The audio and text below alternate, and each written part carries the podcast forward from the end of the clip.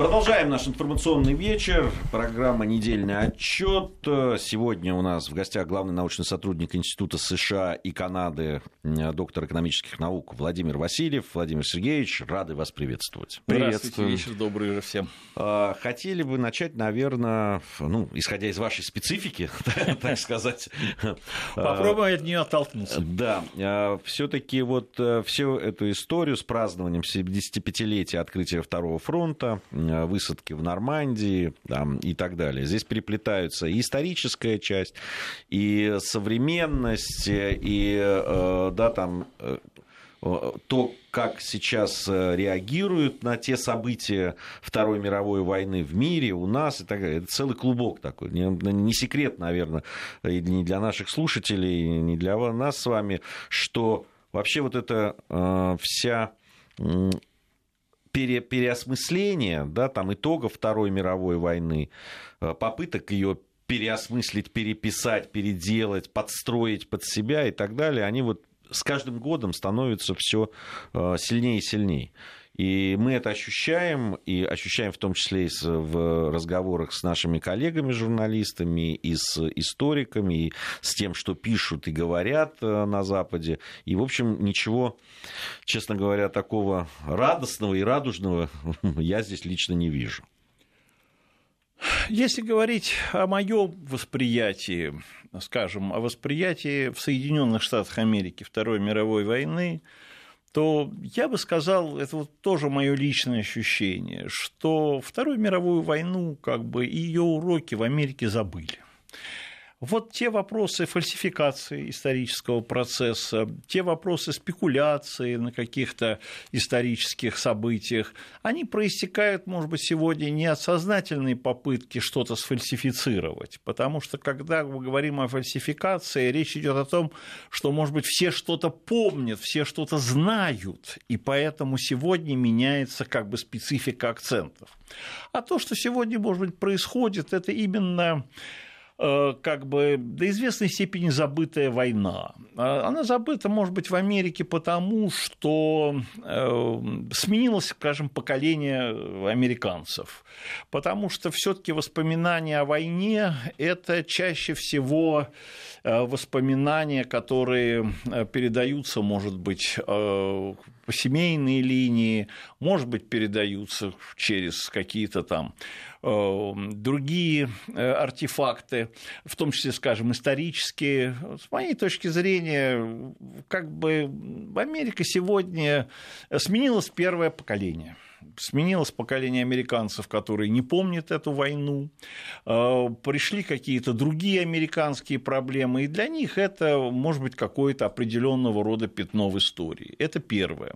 Второе, мое представление о тех учебниках, которые сегодня есть в Соединенных Штатах, и так как Америка, может быть, сегодня подает свои исторические процессы, то, что происходило, или как воспринимается историческая эволюция американского общества, общества, все отмечают одну вещь, что американское общество имеет короткую историческую память. Вот эта короткая историческая память вообще связана не только с этапами, скажем, с таким этапом, как Вторую мировую войну, но и вообще с этапами американской истории. Дай бог американским школьникам или дай бог американцам помнить, скажем, основные фамилии американских президентов. Если они там перечислят 5 или 6 президентов и время их правления, то этого даже достаточно, понимаете, с точки зрения э, как, образованности. Неужели так все плохо? Э, ну, может быть, так сегодня ну, как бы идет, может, ну, так вот устроена как бы американская жизнь. Американское общество живет, может быть, настоящим и будущим. Оно в меньшей степени, скажем, ориентировано на прошлое. Притом даже я цитирую не мое, может быть, восприятие, а вообще мне приходилось читать многие исследования, скажем, в области преподавания истории, и, в общем, американские специалисты именно профессиональные историки отмечают, что история, исторические курсы не на уровне средней школы, может быть, и на уровне высшей школы, не получают такого большого приоритета и получают такого большого значения. Но при этом Соединенные Штаты с завидным постоянством экспортируют именно политику, обращенную в прошлое, и делают это ключевым вектором своим. Это другой вопрос. Вот здесь мы, может быть, и подходим к, к проблеме уже как бы интерпретации этого исторического процесса. Ну, что можно здесь особенно как бы сказать? что я, например, посмотрел ту декларацию, которая была подписана там 6, 6 июня, и, честно говоря, я, ну, она, может быть, для меня не произвела большого впечатления, потому что мне показалось, что это несколько так набор достаточно пустых фраз, которые как, ложатся на мое представление о забытости, что называется, этих уроков. Но был сказан один момент, что мы, вот подписавшие этот документ, не должны забывать уроков прошлого. Мы не должны а, сделать, вернее, все зависящее, чтобы это этого не повторилось. Вот я имею в виду Вторая мировая война или мировая война на европейском континенте. А то, что, собственно говоря, от чего вообще произошла Вторая мировая война, на европейском континенте. Да, она произошла, в общем, от того, что, скажем, западные страны, в том числе Англия, там, Франция, Соединенные Штаты Америки, ну, вычеркнули из, после Первой мировой войны из списка, как говорится, равных стран или э, равных себе Германию. То есть вот вычеркнуть Германию, и, что называется, европейский мир сам по себе установится. Вот к концу 30-х годов, да и, если хотите, поставить Германию на колени, и вот через в конце... И тем самым, в общем, ситуация на европейском континенте, она образуется, если так можно выразиться, сама по себе в рамках вот этого Версальского мира, который был заключен в 19 году. Ну вот в конце 30-х годов э, Германия это о себе и напомнила. И это, собственно говоря, и спровоцировало уже э, в э, Вторую мировую войну. Сегодня Запад запускает те же самые ошибки. Понимаете? Он по существу исключил, скажем, Россию из э, так сказать, этого процесса, делает все, чтобы ее изолировать, мы это хорошо видим, делает создать такую в отношении страны, тем более с ядерным оружием, ну, если хотите, такую вот зону или полосу отчуждения, именно как раз на европейском континенте. Я не говорю про все остальные там события, связанные с НАТО, с выходом из договора о ракетах средней и малой дальности. Ну, в общем, по существу сегодня опять вот нагнетается вот эта вот обстановка, опять подрываются основы европейской безопасности, и, в общем, мир начинает опять балансировать где-то на грани очень, ну, если хотите, серьезного конфликта. Я уж не хочу пугать про мировой конфликт, но речь идет о том, что сегодня европейская, европейский континент тоже может может быть сегодня источником очень серьезного военного противостояния. И вот именно это я и вкладываю в понятие забытые военные, забытые уроки прошлого. Второе, если обратить внимание сегодня и посмотреть, Вообще, как подавался, я посмотрел, скажем, как в американской печати подавался вообще визит Трампа или эти события. И меня поразило о том, что текущий момент явно доминировал над прошлым. То есть э, это была повод там, лидерам встретиться, обсудить какие-то текущие проблемы. И даже вот э, мелочь, я не знаю, может быть, вам она уже известна, но вот она вызвала такую ну, большую реакцию даже в американской печати, то, каким образом Трамп подписал эту декларацию.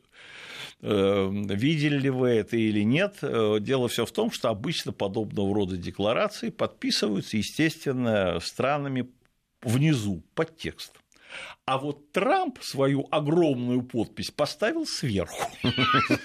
Вот эта подпись была воспроизведена э, сегодня. И опять, мол, мы такого в рамках международных э, документов даже не видели и не слышали. Вот, может быть, это тоже то, что как раз Армен сказал, э, экспортируют вот свою идею. Вот я думаю, вот так как раз сегодня это, вот эта подпись, поставленная сверху над международным документом, вопреки всем правилам, может быть, лучше всяких слов или э, всяких э, таких, э, что называется, повествований, характеризует вот сегодня американский подход э, вот так, как он существовал при администрации Трампа. Вот мы тут самые главные. Все. Вот я все. А вот все остальные... Они том... там внизу. Это в общем, самые близкие союзники. Великобритания, там Франция, Германия, которые присутствовали. Вот мы даже их сегодня поставили, как говорится, вниз, а уж про всех остальных мы, как говорится, и говорить ну, не будем. Согласитесь, э, э, Владимир Сергеевич, что угу. здесь дело не только в, там, в подписи, она действительно вещь символичная, э, но то, как э, Трамп безапелляционно говорил о том, кто хорошо был кому премьер-министром Великобритании. А вот стать. это как раз и продолжение того, что и говорили. Визит использовался для э, Первое, что выделено было в рамках этого визита? Вмешательство в, в, в, в выборный процесс нового премьер-министра Великобритании. Да, вот это было выделено. А, был выделен э, скандал, который, кстати сказать, был мгновенно вынесен э, э, тоже по существу самим Трампом в его взаимоотношениях со спикером Палаты представителей Нэнси Пелоси. И эта разборка, которая как раз происходила буквально в день торжества, в общем, облетела сегодня всю печать потому что Трамп вроде сказал, ну вот мне передали, что она в узком кругу э, сказала, что хотела бы видеть меня в тюрьме. А я, как говорится, считаю, что э, она такой является нервной женщиной и, в общем, ну, недостойно там себя ведет. И плюс к этому еще были присовокуплены какие-то другие характеристики в отношении Нэнси Пелоси. Были какие-то э, скандалы связанные с женой принца Гарри, э, Меган Меркель, которые тоже вспомнили их, как говорится, разборки, их представлений выделили тот факт, что Трамп взял по существу всю семью и привез в Нормандию. То есть это была разновидность, если хотите, такого уикенда или же такого семейного, э, ну, уикенд, проведенный на природе. Вот. Можно было и так понять, э, что это была, как говорится, такое семейное, э, семейное тоже начинание или семейное торжество для Трампа. Были выделены еще и другие моменты, которые, опять подчеркиваю, не имеют вот большого вот опять как бы то, что мы говорим, уроки истории.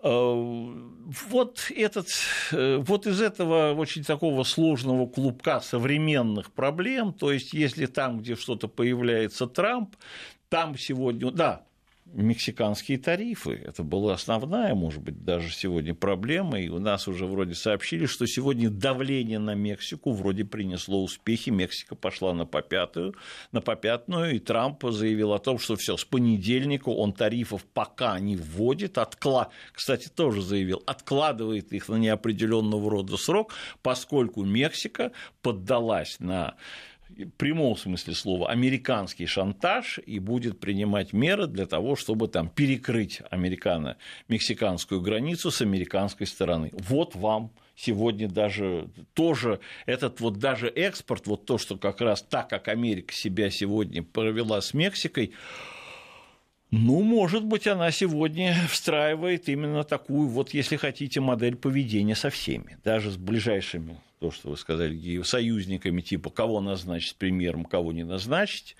И, и можно эту цитату или можно вот эти примеры еще продлить, кто хороший является политик внутри Соединенных Штатов, а кто является не очень хорошим за их пределами. Да, такова на сегодняшний Но, день. Но, по сути дела, ведь Мексику подвесил на крючок. Потому что неопределенный срок это может быть завтра, Совершенно а может быть через верно, два года. Потому что там есть, э, это принцип шантажа сохраняется, и он имеет под собой несколько аспектов. В том числе Трамп ведь в свое время пообещал что он там эту стену, когда она будет построена, счет предъявит Мексике. Пускай Мексика оплатит. И, собственно говоря, очень многие как раз и сказали, что попытка ввести эти тарифы – это тоже такая форма заставить Мексику в конечном итоге профинансировать строительство этой стены. То есть вот за, за чужой счет поскольку стоимость там уже, по-моему, выделена, или где-то Америка пока изыскала на первоначальном этапе там 8 миллиардов долларов, может быть, вся стена обойдется в 25 миллиардов долларов, но учитывая вот эти как раз экивоки Трампа, я не исключаю этот факт. Ну, вот смотрите, знаете, мне... Э, я понимаю, о чем вы говорите, ага. Владимир Сергеевич, но мне другое непонятно. Ну, вот э, я знаю мексиканцев, ну, как историк, как ага. человек, который много читал там ага. и про революцию в Мексике, да, и там все те процессы, которые шли в начале прошлого века. Ну, и вообще, и даже там, зная спорт хорошо мексиканский, это люди очень э, патриотичные, очень гордые и свободолюбивые.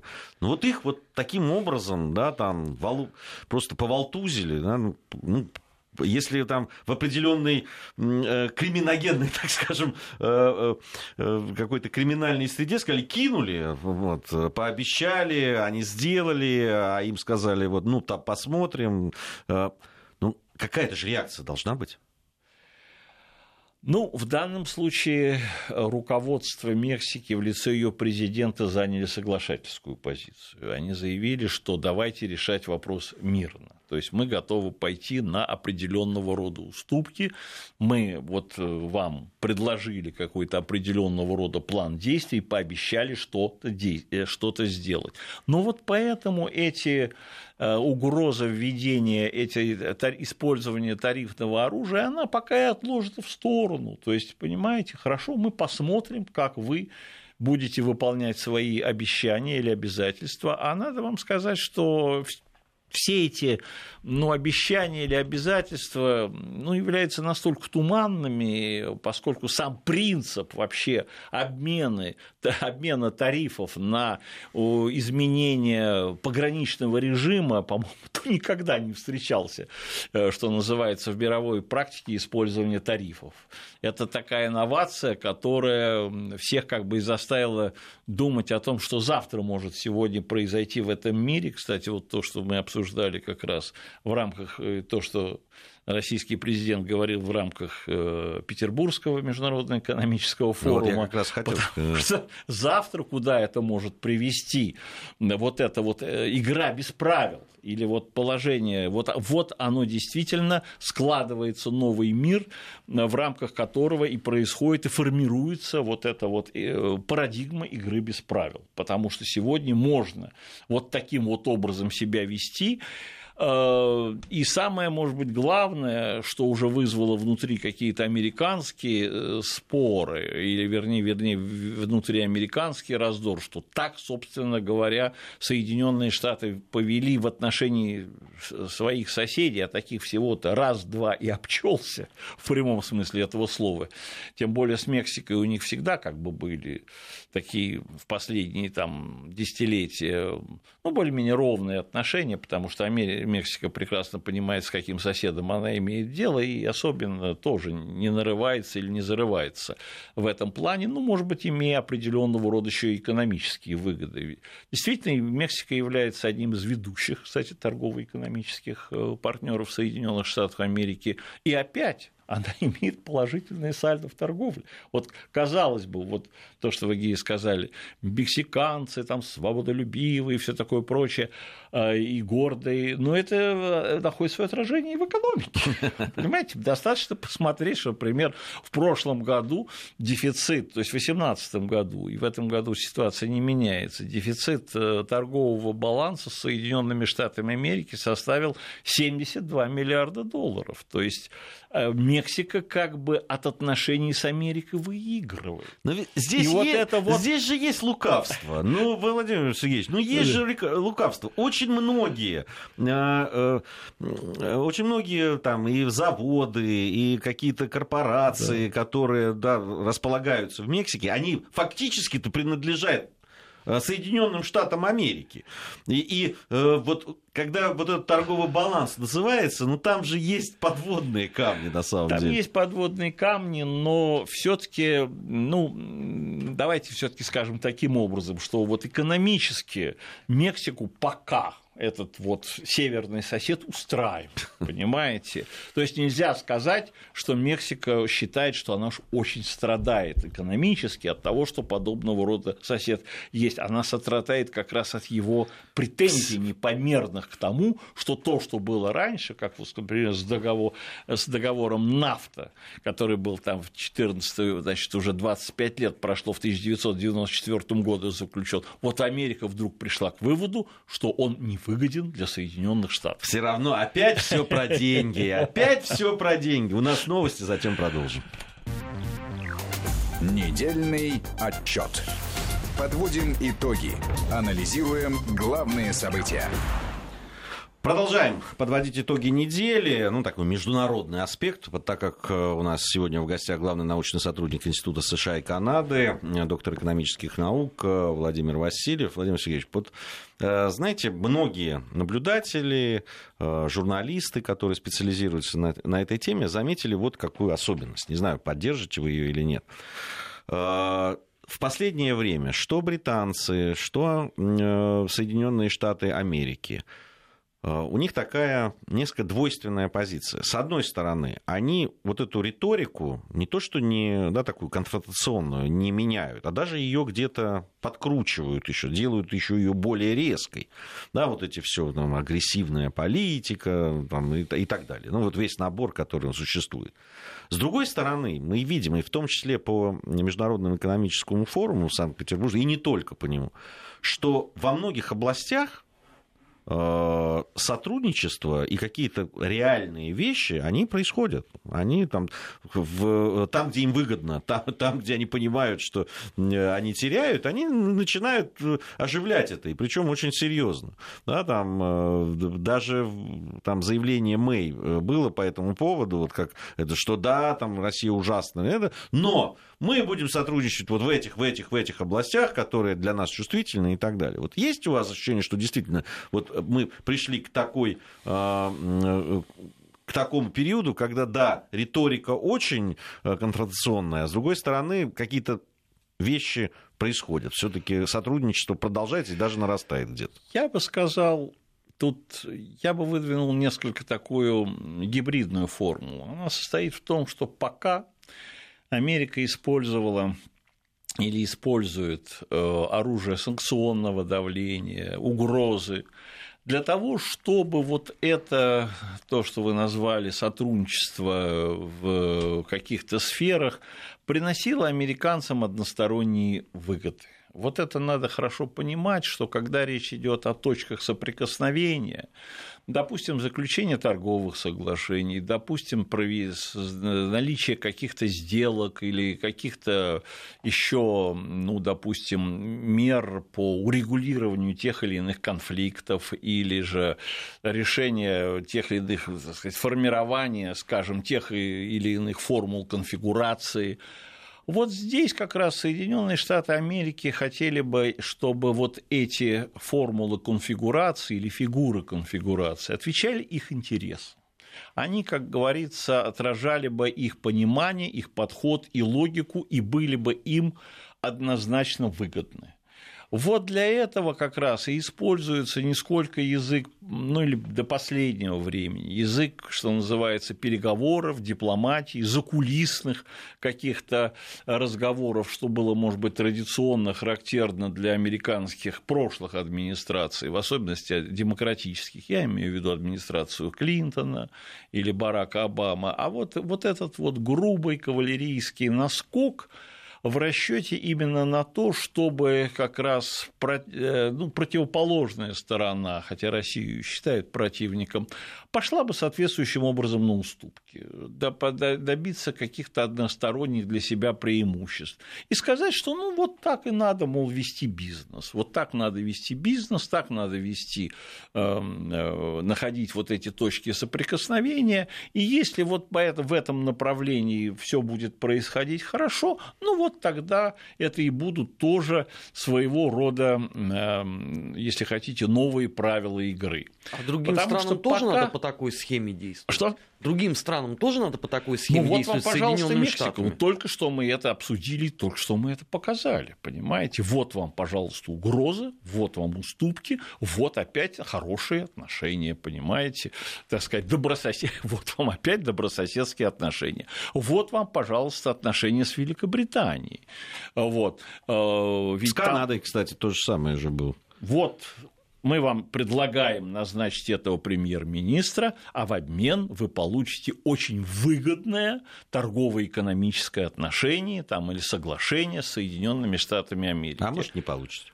Опять, ну, ну опять, ну что поделаешь? А опять. в случае с Россией да. какие есть предложения? Да. Вы должны распасться, и тогда получите какое-нибудь выгодное предложение. Ну, по определению. Но это уже скажут все экономисты. В таком случае позиции, скажем, Великобритании переговорные, ну, заведомо будут слабые, потому что за ними, кроме Великобритании, никто не будет стоять. Поэтому волей-неволей. Как раз здесь Трамп очень хорошо понимает, что как раз здесь уж мы тогда тогда нашему, что называется, ближайшему союзнику и даже ту страну, которая где-то в чем-то породила Соединенные Штаты Америки, мы навяжем те условия, которые нам не, мы будем считать необходимыми, выгодными и так далее. Нужна хорошая сделка, как говорит Трамп.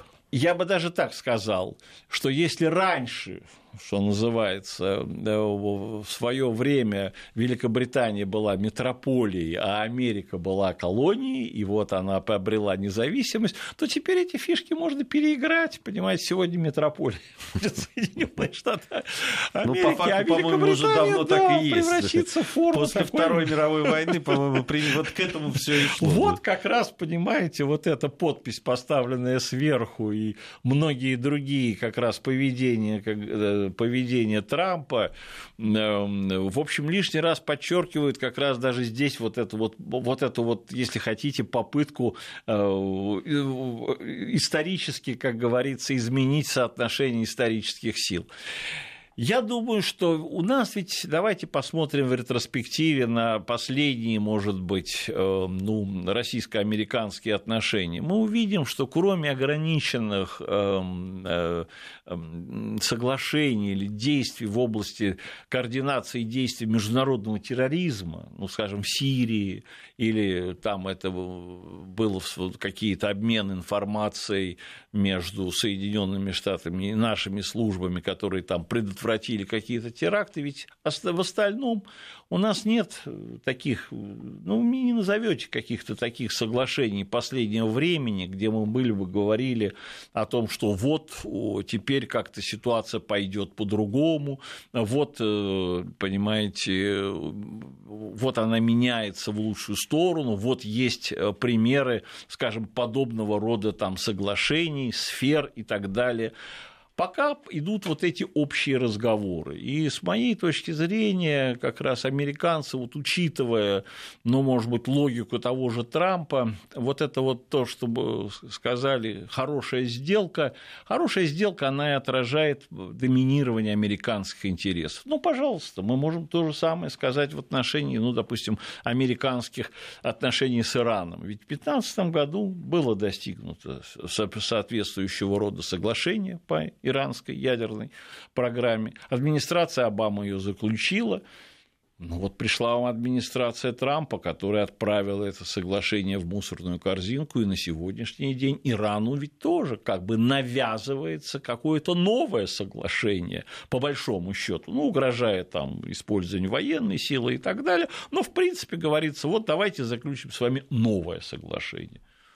Но то, что сегодня предлагают Соединенные Штаты Америки, ну, если хотите, и то, что вкладывает Трамп в плохое, так сказать, в плохую предыдущую сделку, ну, повязать Иран по рукам и по ногам.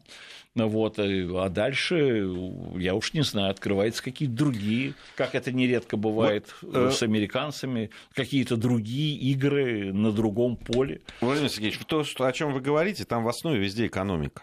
А, и Канада, и Мексика, и Великобритания, и Иран, все равно, ну там с Ираном можно, есть политическая составляющая, и поддержка а, главного союзника на Ближнем Востоке, Соединенных Штатов Америки, Израиля, их сложные отношения с Ираном, понятно, там, но все равно экономика, вы сами говорите, да, по поводу сделки там и так далее. А с Россией, ну, экономическая составляющая, она ничтожна. Ну, если смотреть на э, то, какой баланс у нас там торговли и так далее, э, в каких областях это происходит и так далее. Ну, для таких двух серьезных да, держав, сейчас наверное, наши псевдолиберальные друзья там посмеются над э, грандиозностью России, но я считаю, что и возможности России, и запасы, и богатство, и так далее, и, и в реальное исчисления экономики, э, если посмотреть, то оно действительно ничтожно.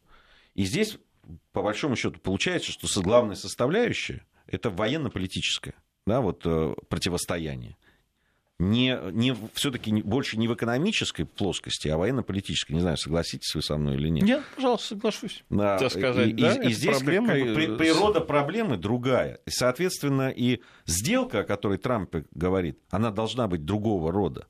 Не просто там переписать, ну вот здесь вот вы чуть-чуть потеряете, или там много потеряете, а мы приобретем. Но вы зато приобретете в другом. Значит, здесь о чем-то другом надо говорить. Ну, здесь мы и видим, и э, с российской стороны было уже прямо об этом заявлено. Здесь речь идет действительно, ведь э, те, если мы посмотрим систему на систему договоров, которые были подписаны, связанных э, с ограничением гонки вооружений в области противоракетной обороны, стратегического стратегических наступательных вооружений, даже ракет малой и средней дальности, они базировались на принципах равенства и приоритета.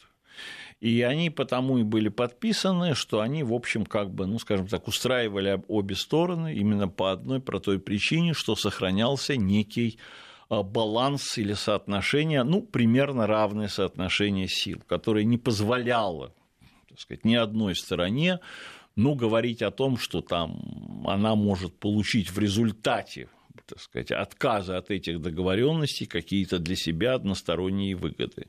На сегодняшний день как раз все, что происходит в этой сфере, выход Соединенных Штатов Америки из ну, уже заявленный, который, по всей видимости, с моей точки зрения, состоится, выход из договора о ракетах средней и малой дальности.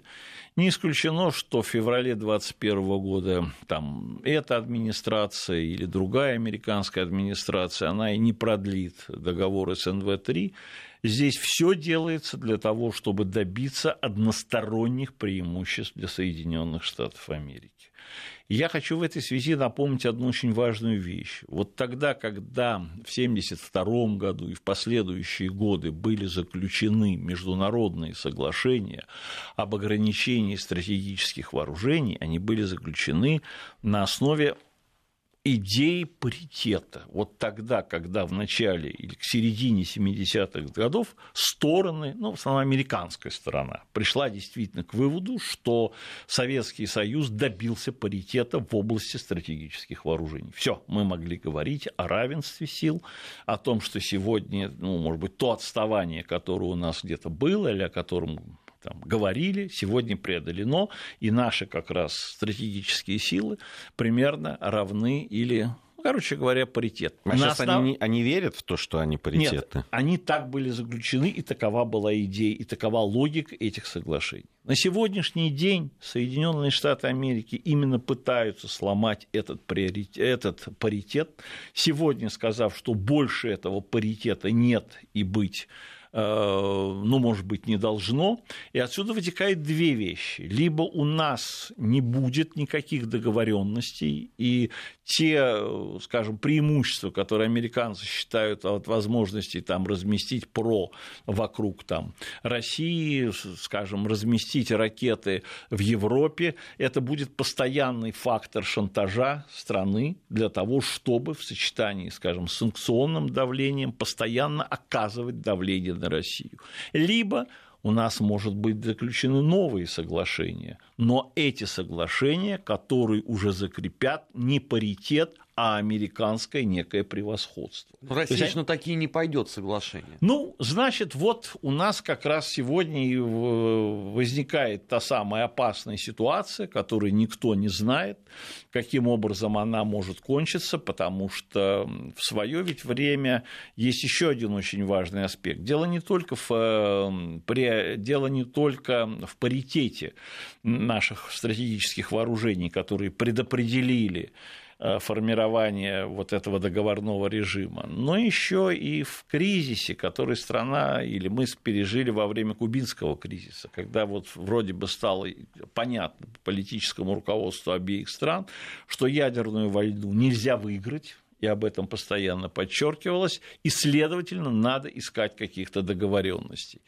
Но сегодня мы видим и другой момент, что из Вашингтона как бы, ну, пусть не на официальном уровне, пусть на уровне всяких аналитических, экспертных или на уровне таких, как говорится, сумасшедших идей, иногда высказывается точки зрения, что какую-то ограниченную ядерную войну, или, правильнее сказать, ядер... войну с применением ядерного оружия можно выиграть. Это вот у них план Б такой, да? Да, и это, естественно, та же форма шантажа, э, и, в общем, мы не должны забывать, может быть, историю, о которой мы говорим, потому что с того момента, когда Соединенные Штаты овладели, создали ядерного оружия вот в 1945 году, ведь все, что происходило на протяжении последних, последующих 20 лет 25, это тоже была форма шантажа. Понимаете, мир действительно гаранти... балансировал на грани ядерной войны,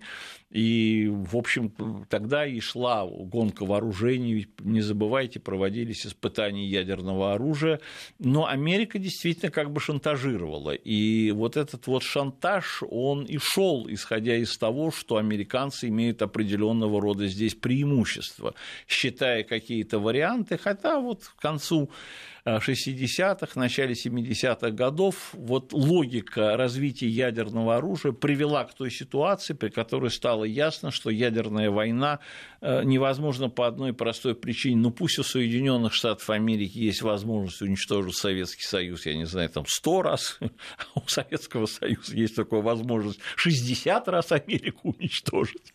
На этом, как говорится, стороны и договорились. На сегодняшний день ну, и наши официальные заявления, и, может быть, это действительно логика, может быть, опять непонятная она какая-то, историческая.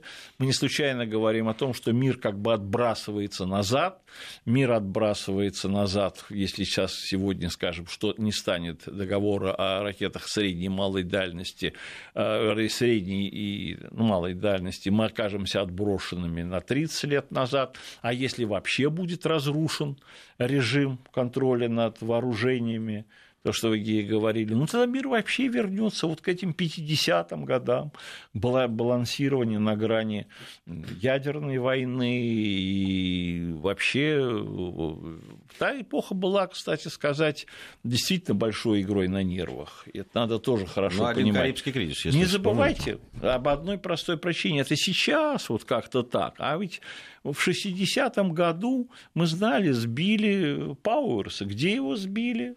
Как говорится, под Свердловском. И это ведь была история о том, что американцы свободно летали на территории Советского Союза. И, в принципе, нарушая наш суверенитет и испытывая, если хотите, нас на, вот, как, испытывая нас на некую прочность, в том числе и психологическую прочность, потому что ну, страна тоже могла каким-то образом ответить или оказаться на грани каких-то очень опасной конфронтации, ну, что и произошло в октябре 1962 года.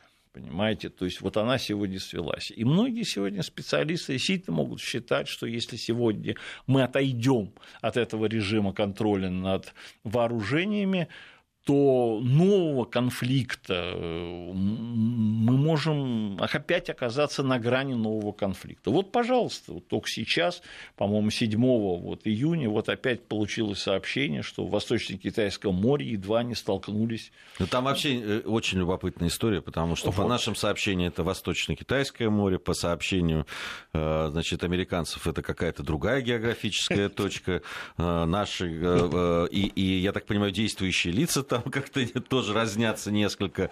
Вот. Но есть видео, там, конечно, уникальная вещь. Э, Спокойствие моряка. Спокойствие моряка, который на вертолетной нашего э, российского моряка, который на вертолетной площадке загорал.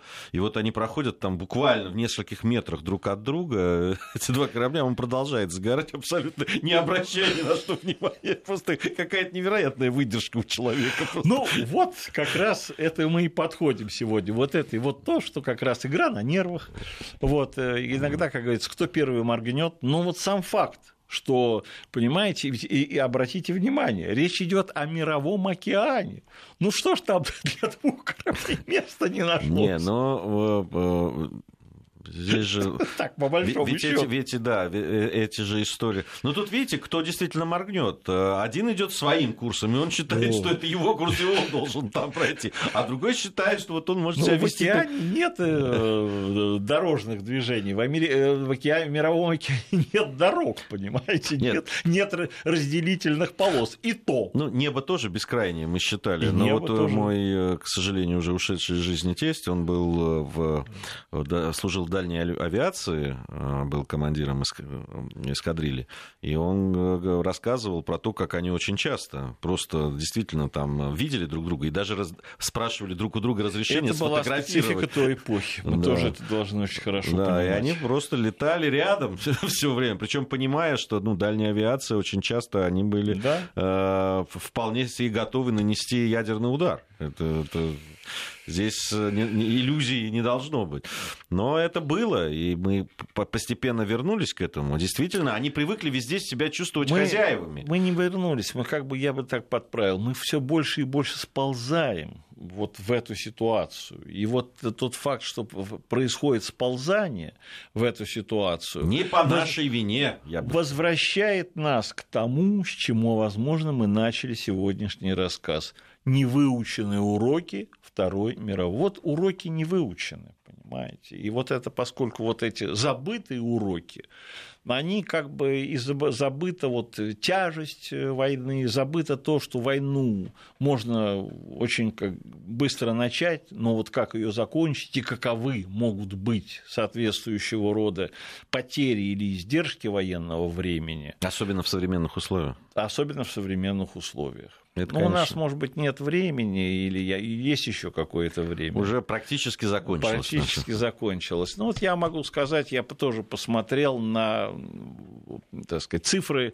Последнее, что я хочу, что меня поразило, вот с исторической точки зрения. Я тоже посмотрел исторические данные по поводу высадки в Нормандии. Потери. Вот что меня поразило американцы, канадцы, французы там, ну, во, во время первых, там, может быть, недели потеряли, так сказать, до 10 тысяч человек а, там попавшие без ности раненые. Немецкие потери более сложные, но от 4 до 9. А сколько погибло французов? От 15 до 20 тысяч, которые погибли в результате бомбардировок союзников, которые обеспечивали высадку этого десанта. Мне кажется, эта вот тема стоит отдельного большого разговора. Эти как раз французы никто не считает. Вот этот вопрос меня поразил больше всего, потому что Спасибо большое. Спасибо большое. У нас э, в следующей части э, программа «Бывшая».